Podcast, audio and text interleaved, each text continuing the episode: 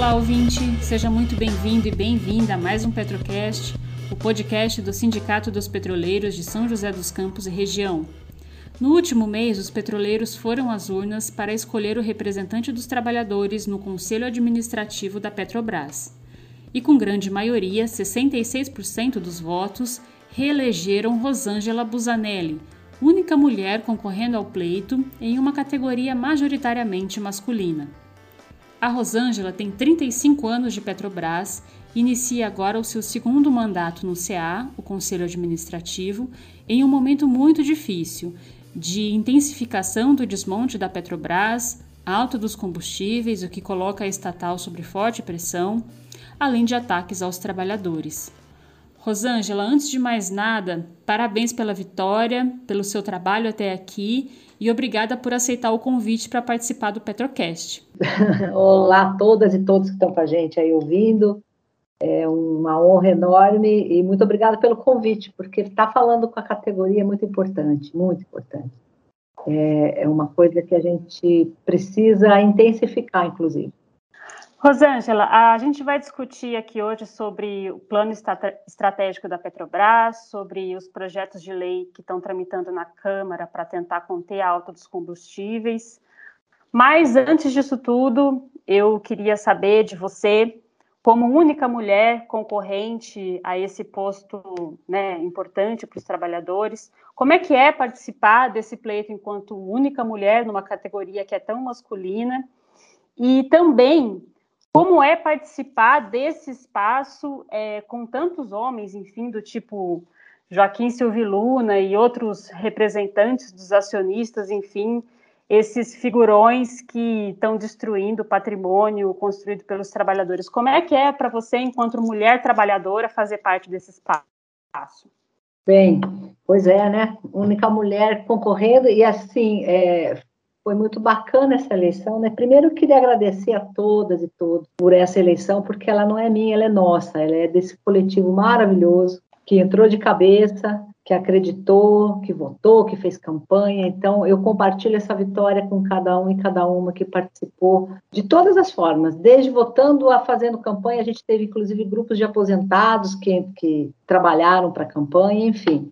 Foi uma unidade histórica linda e essa vitória foi muito bonita, 66%, e ela é de todos nós, de cada um de nós. Então, muito obrigada aí a todas e todos que, que acreditaram que a gente podia fazer, e a gente fez mesmo, e fez bonito. É, ser a única mulher é complicado mesmo, né? É um, é um, a indústria do petróleo, é, do óleo e gás é uma indústria extremamente masculina.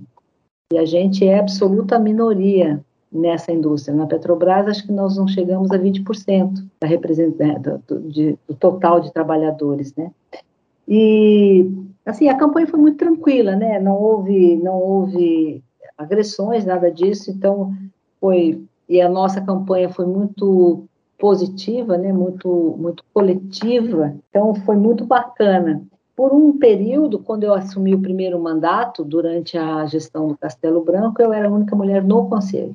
Isso era bem, bem complicado, né? Porque somos 11, são, são 11 conselheiros, são sete indicados pelo acionista controlador, que é o, que é o Estado, que não é o majoritário, é só o controlador, é, três indicados pelos minoritários e o representante dos trabalhadores. Então, eu era a única mulher nesse quadro de 11 componentes. E isso dificulta um pouco, porque a nossa cultura é estruturalmente machista, né?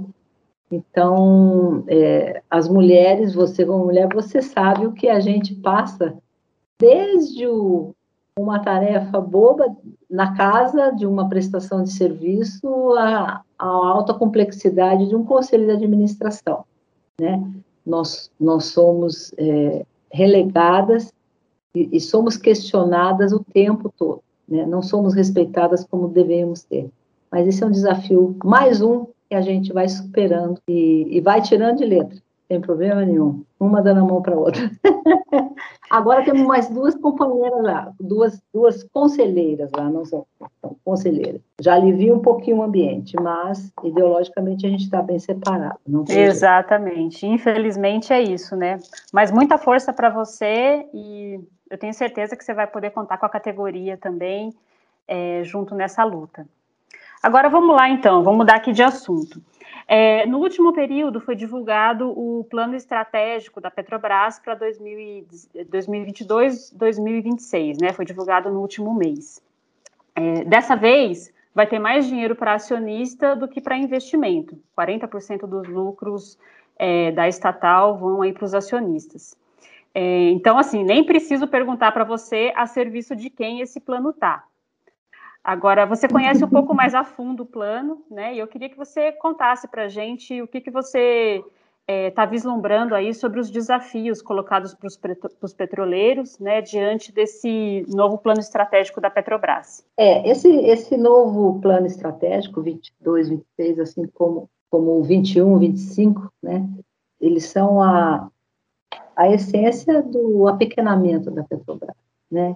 Então, o 22, 26, ele aprofunda que o 21, 25 já, já, já previa, né? Que, e que, na verdade, os planos, os planos estratégicos desde 2016, desde o golpe, é, estão elaborando, que é o apequenamento da Petrobras, o seu desmonte, e uma visão né, que foi mudada, e isso é muito crítico, é, que é a visão de, de mercado, não é a visão da estatal, que tem um compromisso com o país, que tem um papel importante no desenvolvimento socioeconômico e tecnológico do país, mas de uma empresa que quer funcionar como privada, visando a maximização do retorno e dos lucros. Então, a primeira crítica que eu faço, né, votei contra os dois, é que não são planos estratégicos, eles são planos quinquenais, que a gente chamava antigamente de Plano Nacional de é, Plano de Negócios e Gestão. Eram era os antigos PNGs que eram quinquenais. E havia, de fato, um plano estratégico que via, olhava para a Petrobras num, num horizonte de 30 anos, de 20 anos. Esses foram extintos. A gente não consegue mais, é, não se vê notícia desses. Esses seriam os estratégicos. Como é que a gente enxerga a Petrobras em 2050? Por exemplo, não tem. Né? Porque nós vemos aí uma transição energética, nós vemos a questão do, do aquecimento global, e isto não interessa, me parece é, tudo o que interessa é o curto prazo e o máximo retorno.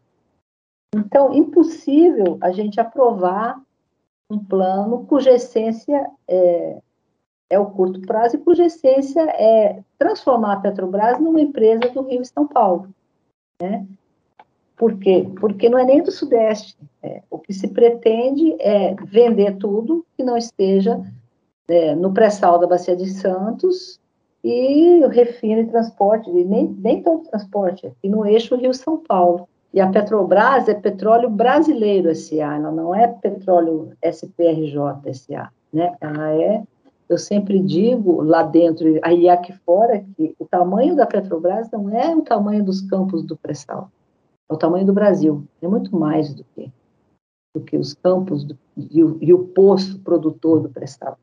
E isso está sendo relegado. Então, quando eles dão um golpe em 2016 e assumem na Petrobras Pedro Parente, e, e logo em seguida eles começam a mudar primeiro a política de preço, que nós vamos falar depois, e depois a própria missão da Petrobras. As missões antigas da empresa era ser a maior e melhor empresa de energia, e não só de óleo e gás, né? E que é, tinha um compromisso com o desenvolvimento nos países, não só no Brasil, nos países onde ela atuava, mas principalmente com o Brasil, né? De atender a sociedade e de é, impulsionar esse desenvolvimento. Isso saiu, isso não é mais missão nem visão, a visão é retorno máximo. Hoje está tentando se adaptar, hoje se coloca um discurso de que, ah, mas o Estado leva os dividendos, sim, mas nem leva a maior parte, né? Porque hoje o Estado, ele tem, do capital social todo, ele tem menos de 40%, quase 37%. Então, toda essa história está muito mal contada. Então, não tem como aprovar, e isso vai se acentuar, principalmente esse ano não dá para aprovar, não, não, não, não aprovei, e, e, nós vamos ter muita luta pela frente, Manuela, muita. Muito bem, você citou aí a questão do, dos preços, eu queria puxar agora esse assunto com você. É, existem pelo menos quatro projetos de lei e PECs tramitando no Congresso Nacional é, que têm como alvo a Petrobras e o preço dos combustíveis. Resumidamente, é, uma delas propõe a criação de um subsídio para diesel, gás de cozinha.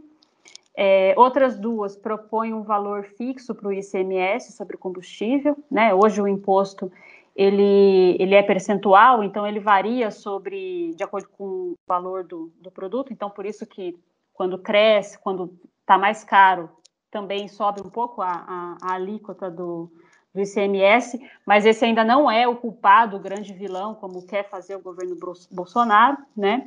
E tem mais uma proposta que está tramitando no Senado que via, visa a criação de um, uma espécie de fundo financeiro para absorver a alta internacional do barril do petróleo, né? É, bancada com uma espécie de, de fundo da própria Petrobras, né? Que aí viria dos royalties, dos, dos impostos sobre exportação de petróleo cru, enfim. Então, resumidamente, tem é, todos esses, esses projetos aí tramitando, essas propostas tramitando, e, e a Petrobras está sob uma forte pressão agora, enfim, da sociedade, todos os presidenciáveis têm falado sobre isso.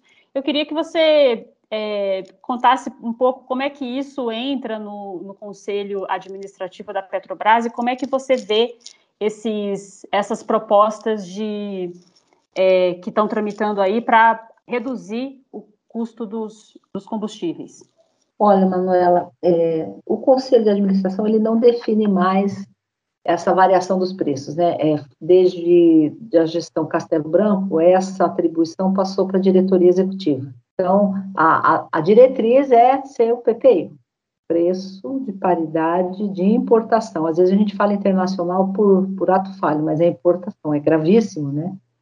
É, porque não é só o barril, é o dólar, é o frete e a internalização.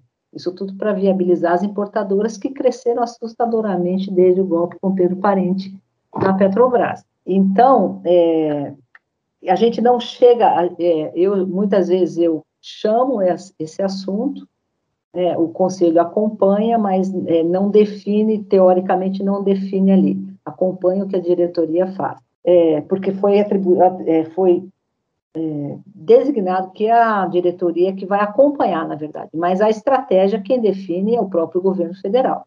Né? Se o governo federal, que é o sócio controlador, decidir que não vamos mais acompanhar o preço de importação, está resolvido porque ele é o controlador e tem maioria no conselho. Ele tem sete dos onze membros. Então, é, começa que essa história de que o presidente não pode fazer nada é mentira. É mais uma das fake news da grande coleção do presidente da República. Nada novo, nada de novo. É, os, os, projetos, assim, eu, a minha visão sobre o PPI é muito clara. É, tem que acabar não tem remédio para petróleo a preço de importação. O remédio é que, a, que esteja estabelecida uma política que se cobre preço justo da sociedade, sem utilizar o próprio recurso do petróleo para subsidiar esse preço. Por quê? Porque nós refinamos mais de 80% do que nós precisamos e não refinamos mais do que 100%, porque as construções das refinarias foram interrompidas depois da Lava Jato e depois do golpe, então se acabou-se com tudo, né? A, gente tinha projetos de refino de duas refinarias prêmio no Nordeste, a gente estava com a Renest quase pronta, e agora os investidores sedentos de aplicar o seu dinheiro no Brasil não querem nem acabar o segundo trem de uma refinaria que está quase pronto. Né? Então, esse discurso também se desmonta. É, os antigos diziam, tem um ditado dos antigos, não, é, não são da sua época, mas que é válido para hoje e para o futuro: mentira tem perna curta. Então, todas essas mentiras que aplicavam, né, que tem que quebrar o monopólio porque o, os investidores estrangeiros querem investir no Brasil, mentira. Ninguém construiu refinaria, o monopólio foi quebrado em 97, ninguém construiu refinaria perto da Relan, por exemplo, para competir com a Relan. Né? O que eles estão fazendo hoje não é investimento, o que eles estão fazendo hoje é transferência do patrimônio estatal para o setor privado. e não esperaram nem um pouquinho para demonstrar para essa mentira, essa, essa, mentira, então tinha uma perninha, perninha quase curta, né, quase sem perna, porque já depois que comprou, já começou a praticar preços acima do que a própria Petrobras está praticando. Então, é, por melhores que sejam as intenções de quem está tentando resolver esse problema, a minha crítica é que não está atacando a causa do problema, está atacando um sintoma. A gente tem que ir na causa, e a causa é a política de preço. Ela pode ser diferente, a gente já fez diferente, ela tem que ser diferente. PPI não dá, é insustentável, injustificável num país como o nosso, que exporta petróleo, que tinha toda a condição de, inclusive, estar tá exportando derivados. Então, assim, eu acho até que existem é, bem intencionados, mas é, eu acredito que o foco tem que ser a causa, e a causa não está sendo atacada. Então, a minha, a, na minha opinião, na minha visão, é o PPI que tem que ser revisto. Sim, perfeito. Não, é, é, isso, né? Em ano eleitoral, eu acho que tem muitos deputados aí, senadores, né, querendo é, fazer um aceno para suas bases, talvez posar de preocupados com, com a realidade aí do, do povo que está pagando tão caro, mas nenhum deles está propondo aquilo, é, combater aquilo que é a real causa do, da alta dos combustíveis, que é a política de paridade de, de importação. No site do sindicato tem um artigo muito bom do Eric Gil Dantas, do Observatório Social da Petrobras, analisando cada um dos projetos de lei PECs que está tramitando no, no, no, Congresso e no, né, no, Senado e na Câmara. Né? Acesse lá www.sindipetrosjc.org.br. Eu vou deixar também o link do artigo aqui na descrição desse episódio. Então, é, mais um tema que eu queria discutir aqui com você, Rosângela, é sobre a sua, sua participação no Comitê de Segurança, Meio Ambiente e Saúde. Né? Você, na, na, última gestão, você foi parte desse, desse comitê, não sei se agora vai continuar na, na nova gestão, mas eu queria que você contasse um pouco sobre como é, como está a discussão, né, enfim, sobre é, segurança, sobretudo nas refinarias dentro desse, desse comitê, se existe essa segurança, assim, enfim, se você consegue vislumbrar algum espaço para discutir isso, é, aqui em São José dos Campos, né, da Revap e várias outras refinarias, a gente vê, é, é nítido, uma política de sucateamento é, da, segura, da saúde e da segurança do trabalhador, né, é uma política antiga da, da Petrobras, né, uma preocupação com saúde, com segurança e meio ambiente, e isso, junto com o plano de desmonte, está sendo desmontado também, né, eu queria é, que você contasse para a gente um pouco como você está vendo esse debate dentro do conselho de administração e como é que, como é que isso vai caminhar agora no próximo período? Então, é, o, o, representante dos trabalhadores, ele é membro, o único comitê que, tá, que está como membro é o CSMS, né? É, os outros comitês a gente pode até ser convidado, eventualmente é, eventualmente não é, mas o CSMS a gente é membro, membro fixo, ainda bem, porque a gente é, nós somos os únicos que, é, o representante é o único que tem contato com a realidade da empresa, né, com a realidade operacional. Então, mesmo eu não sendo dessa área, eu sou da área de exploração, mas eu tenho contato com, com os trabalhadores, né, através do mandato e, e dos grupos, as, as questões chegam através dos sindicatos, e é muito bacana agora esse mandato essa campanha ter sido tão com a unidade, porque agora a gente consegue ampliar mais essa, essa visão, né, essa interação. Então, assim, eu tenho trazido, sim, muita preocupação com relação à, à segurança. Pedi, né, já, já e, o, e o comitê tem recebido isso bem, né, é, que a gente faça uma discussão que sempre tenha, né, que seja pauta fixa a questão da segurança operacional e de processo. A gente todo ano Algumas vezes do ano a gente discute especificamente isso, que os acidentes críticos venham, sejam apresentados no comitê, acidentes fatais, as investigações. É, então a gente consegue atuar, é, é, é, receptivo, o comitê ele tem cinco membros, são três do conselho e dois membros externos. Ele também aborda é, sustentabilidade, que é um tema muito bacana, a gente está engatinhando ainda, e, e, sustentabilidade é muito amplo, né? É, inclusive, ver a questão não só ambiental, mas a questão da saúde, da segurança e social. E o social, ele não é só social para o público externo, é social para o trabalhador. Então, é, são temas que a gente consegue é, intervir um pouco, né, ter um pouco de mais efetividade do que no conselho em si, são estratégicas muito mais macro. Então, eu tenho conseguido, sim, atuar ali. É, já houve casos de, de, de trazer demanda de investigação de acidente, é, eu consegui trazer essa discussão para o comitê e a gente conseguiu cobrar é, medidas, análise de abrangência. Então, é muito importante que, que os sindicatos, que os trabalhadores interajam comigo e tragam essas demandas mais críticas, para e eu consigo pautar isso. Se for uma questão crítica, eu pauto para a próxima reunião e a gente discute o tema, né? Porque é, eu sou o único membro de todo o conselho e dos comitês que tem contato com essa realidade. Então, trazer essa realidade ali é muito, é muito importante. E, às vezes, a gente consegue alguns avanços. Né? Acho que tem, é, é, é um espaço que a gente consegue avançar um pouco mais, porque é, a questão segurança e saúde é uma questão muito sensível. Então, não dá para ninguém vira as costas para isso, né? Então a gente tem, às vezes consegue avanços, sim. Perfeito. Você quer abordar mais algum tema que eu não tratei aqui? O microfone está livre para você.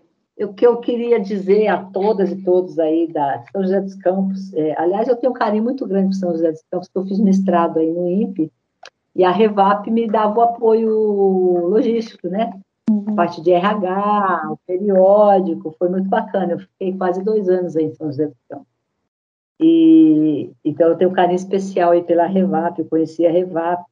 Foi em 95, eu lembro que era greve, uma, uma das vezes, como eu estava fora da Petrobras, estava em mestrado, eu nem participava da greve, sofri bullying até, né? O pessoal, olha lá, não vai comprar cachorro quente porque não tem gás. Enfim, foi um horror. Horror. Uma vez eu fui na refinaria e estava lá o exército na porta. Eu falei, meu Deus do céu. A gente que é do administrativo, das bases da minha área, por exemplo, exploração, que é uma área muito tranquila, a gente não tem noção do que é uma área operacional, de fato, né? E é segurar um rojão desse. E o pessoal segurou muito lindo, foi muito bonito. Mas, enfim, o que eu queria dizer é, primeiro, agradecer realmente a, os votos que eu tive, é, a representação é de todas e todos, né?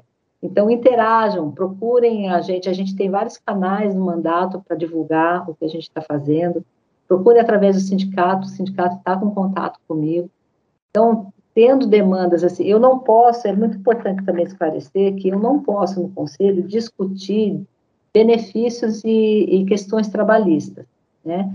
É vedado ao, ao representante dos trabalhadores discutir benefícios, salário, é, aposentadoria, plano de saúde, tudo isso eu sou PPP, eu sou vedada por lei porque é caracterizado conflito de interesse. Embora os representantes dos acionistas definam os seus dividendos ali, como definiram no ano passado, né? Mas, enfim, é, eu sou vedada por isso. Então, assim, questões mais nesse, nessa área, eu não, não tenho como atuar. Mas as questões de SMS, é, dentro do comitê, eu posso e devo atuar. Então, havendo questões críticas, tragam. É, essa interação é muito importante, o mandato é de todas e todos, então é muito importante que vocês interajam comigo. Né?